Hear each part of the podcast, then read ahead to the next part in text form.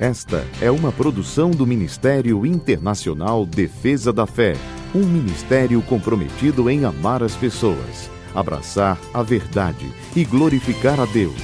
Para mais informações, acesse defesadafé.org.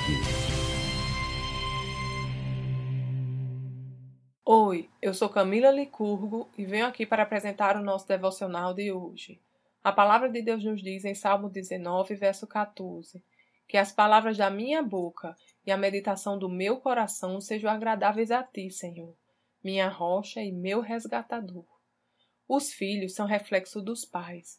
Quanto mais intimidade eles compartilham, mais parecidos eles se tornam.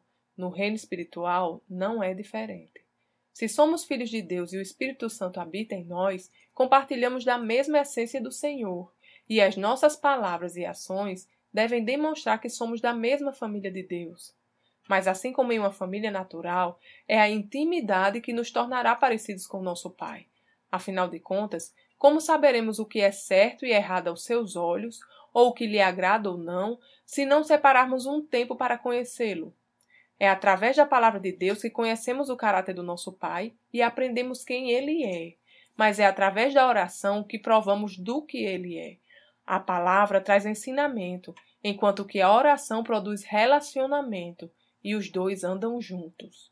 Como filhos de Deus, devemos investir tempo no conhecimento e no relacionamento com o nosso Pai. Só assim conseguiremos alinhar o nosso coração com o dele. E, sem esforço algum, os nossos pensamentos, palavras e ações serão expressões de amor ao Pai e testemunho ao mundo de que verdadeiramente somos seus filhos. Vamos orar? Pai, eu quero te adorar e engrandecer o teu santo nome. Quero conhecer mais de ti e ser mais parecida contigo a cada dia. Ensina-me a tua palavra e guia-me pelos teus caminhos, meu Pai.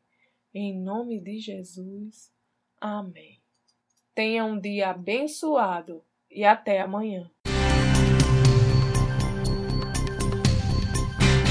Essa foi uma produção do Ministério Internacional Defesa da Fé, um ministério comprometido em amar as pessoas, abraçar a verdade e glorificar a Deus.